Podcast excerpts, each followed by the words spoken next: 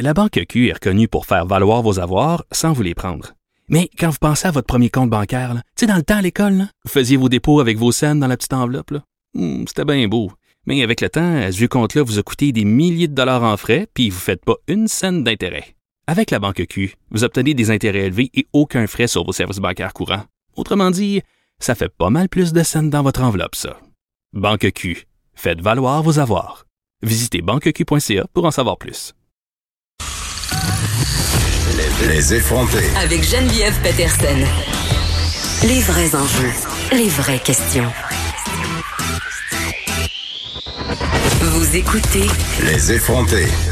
Notre bureau d'enquête qui révélait ce matin que la Sûreté du Québec se préparait à utiliser les téléphones cellulaires pour géolocaliser à leur insu les citoyens qui refuseraient de se plier euh, aux règles d'isolement. D'ailleurs, on en parlait plus tôt cette semaine euh, avec une personne, un ingénieur en fait, qui développe ce type d'application qui sert en quelque sorte à nous surveiller, à nous euh, géolocaliser pour lutter contre la pandémie. Et il y a plusieurs experts dans le monde qui prétendent que la géolocalisation à l'aide des téléphones intelligents, ça demeure la façon la plus efficace de lutter contre la pandémie. Moi, quand j'entends des choses comme ça, je suis toujours des petites craintes, hein. un petit bémol il y a par rapport euh, à notre sécurité, à la sécurité de nos données. Hein. On le sait, euh, il y a des enjeux éthiques à aborder quand il est question de partage de données. On discute euh, des enjeux éthiques et légaux de ce type de surveillance avec Jean-Philippe Grolot, avocat et associé chez Davis, un avocat spécialisé en protection de la vie privée. Maître Grolot, bonjour. Bonjour, Mme Peterson. Écoutez, euh, moi, ce qui me préoccupe là, euh, tout de suite d'emblée quand j'entends euh, ce type de sortie-là, -là, cest à dire quand on pense à utiliser de l'information, de la géolocalisation, des données personnelles dans nos cellulaires, c'est toujours, on me sort, on nous sort vraiment tout le temps et c'est immanquable l'argument de la sécurité. C'est pour votre bien qu'on fait ça.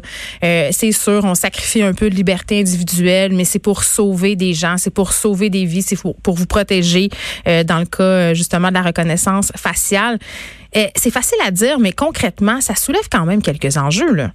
Oui, absolument. Euh, c'est évident que l'utilisation de données de géolocalisation des individus euh, porte atteinte à leur droit à la vie privée, qui est un droit qui est protégé par les chartes canadiennes et québécoises. Euh, mais la question, c'est vraiment euh, dans quelle mesure cette euh, vie privée-là est atteinte? Est-ce que le gouvernement a pris les moyens les plus rationnels euh, pour contrer la, dispersion de la pandémie? et c'est là que le test va se, va se passer. Et là, est-ce qu'on pourrait être tenté de penser que le gouvernement pourrait mettre en œuvre, si on veut, des mesures extraordinaires pour contourner, si on veut, ces lois-là, euh, cette charte? Ben, ce ne serait pas les contourner, en fait. Les, les, euh, Comment ça fonctionnerait, c'est ça? Le, test est assez simple, en fait. Donc, la première chose, c'est on regarde est-ce qu'il y a une atteinte à un droit fondamental? Ici, hmm. ce serait le droit fondamental à la vie privée. Il y a une atteinte, c'est pas un doute. Mais les droits sont pas absolus. Les, les gouvernements peuvent porter atteinte à des droits fondamentaux s'ils satisfont un test qui est assez simple. Ce test-là, c'est quel est l'objectif qui est poursuivi par la mesure attentatoire à la vie privée, ici la géolocalisation? Dans ce cas-ci, l'objectif poursuivi, ce serait freiner euh, la dispersion de la, pandémie. Euh, ensuite, la question suivante, ça va être est-ce qu'il y a un lien rationnel entre le moyen qui est entrepris, la géolocalisation, et la fin qui est poursuivie, freiner la pandémie. Ici, ce critère-là serait assez facilement satisfait aussi. C'est vraiment la dernière partie du test qui est la plus importante. C'est est-ce qu'il y a des alternatives euh, disponibles au gouvernement pour atteindre le même objectif sans porter atteinte à la vie privée euh, des Québécois et Canadiens? Et c'est généralement là-dessus que les mesures gouvernementales vont euh, vont céder le pas à la vie privée. mais évidemment, dans un cas comme celui-ci où l'objectif est tellement important, tellement mm. pressant et les gouvernements ont peu de temps pour réagir, les tribunaux vont nécessairement laisser une très, très grande latitude euh, au gouvernement quant aux mesures les plus efficaces à adopter. Vous savez, c'est pas euh, euh, c'est pas de gaieté de cœur qu'un juge va dire écoutez, moi je vous fais pas confiance au gouvernement sur des questions comme celle-là, hmm. et puis je vais vous empêcher de faire ça alors que ça pourrait favoriser la, la, poursuite de la pandémie. Mais justement, maître Groslo, ça serait quand même facile à plaider là par rapport à cette idée euh, d'avoir essayé tout ce qui était en notre pouvoir. on a demandé à la population de rester euh, chez elle. On a fermé à peu près tous les commerces au Québec. C'est la province est sur le hold littéralement en ce moment. Donc, ça serait très facile de le dire. Là, écoutez, on a, on a tout essayé. Voici notre dernière euh, arme en quelque sorte pour lutter contre la propagation de la COVID-19. Oui, absolument. Puis je pense que ce que euh, le, gouvernement, puis je regardais le point de presse à 13 heures, probablement comme une majorité de Québécois, euh, ce que euh, la, la, le SPVM puis la SQ ont évoqué, c'est notamment de faire le suivi des déplacements de personnes qui sont infectées, hein, tout d'abord, fait que c'est vraiment pas une n'importe qui, ce serait des personnes infectées pour assurer que ces personnes-là euh, respectent les directives du gouvernement. Alors, hmm. ce ne sont pas tous les Québécois qui sont visés. Euh, maintenant, est-ce que le gouvernement pourrait aller plus loin?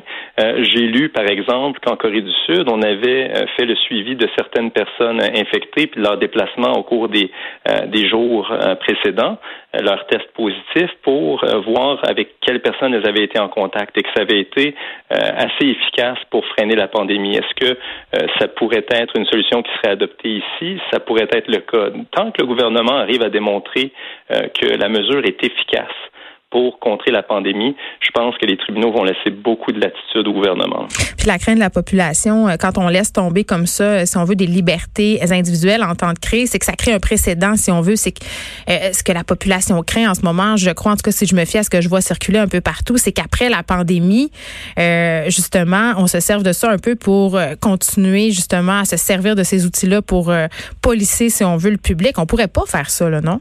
Non, ben non, parce que le, encore une fois, le test auquel les tribunaux vont soumettre les gouvernements, mm.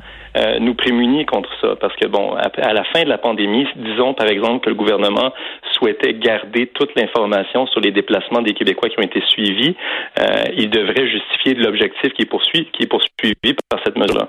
Et évidemment, après la pandémie, ça va être beaucoup plus compliqué euh, au gouvernement de se justifier d'un objectif vraiment de grand intérêt public pour garder cette information-là.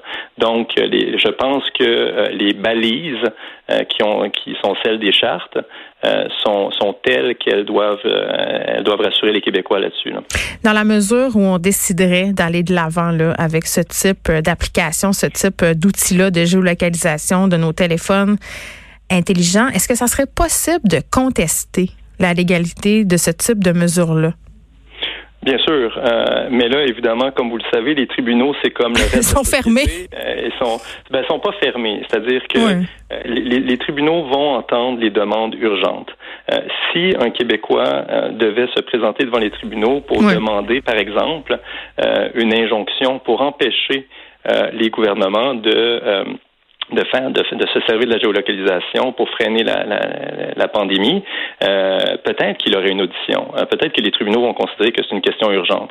Mais la question pratique qu'on doit se poser, c'est est-ce qu'il y a un juge au Québec qui va empêcher le gouvernement qui lui dit que c'est une mesure qui est efficace pour freiner la pandémie, qui va dire ben moi, au nom des droits fondamentaux, je vous arrête. Euh, permettez-moi d'en douter. Il y a un ingénieur à qui je parlais plus tôt cette semaine euh, qui contribue à développer une application, euh, Jean-Philippe euh, Monfette, qui me disait une façon peut-être de se prémunir contre justement ce détournement de, données, puis la, cette idée de surveillance, ce serait de développer une application, et c'est ce qu'il fait, où c'est volontaire, c'est-à-dire que la personne qui a un diagnostic positif à la COVID-19 envoie volontairement ces informations euh, de géolocalisation aux autorités concernées. Est-ce que vous pensez que d'un point de vue éthique, ça serait une meilleure façon que d'imposer à toute la population une géolocalisation globale? Ben, c'est sûr que ce serait plus euh, éthique et plus respectueux des droits fondamentaux, mais la question qu'on doit se poser, c'est est-ce que ce serait plus efficace? Oui, on sait qu'on a de la misère à, se faire laver les mains et ben euh, puis de pas aller dans les parcs. Exactement, parce que la, personne qui va se porter volontaire pour que euh, son, son téléphone soit suivi, hmm. euh, je présume qu'elle a le bon sens également de rester chez elle. Euh, la personne qui voudra ne pas respecter les directives gouvernementales parce qu'elle ne prend pas la pandémie au sérieux, je présume que c'est cette personne-là qui ne remettra pas son consentement volontaire à une telle mesure. Donc, oui, ça pourrait être, ça pourrait être plus éthique entre guillemets, mais je suis pas sûr que ce soit une option qui soit très, très comestible pour le gouvernement. Il faudrait que tout le monde soit de bonne foi. Maître Jean-Philippe Grelot, merci beaucoup, avocat et associé chez Davies. Merci beaucoup de nous avoir parlé. C'est déjà tout pour nous. On se retrouve lundi reposez-vous bien en fin de semaine. Euh, en tout cas, moi, je vais en profiter pour aller me coucher un peu. Hein. Longue semaine pour nous si vous êtes avec les enfants. Je sais qu'il n'y a plus vraiment de semaine puis de fin de semaine, mais essayez de vous aménager quelques petits moments pour vous. C'est important. On se retrouve lundi. Mario Dumont suit.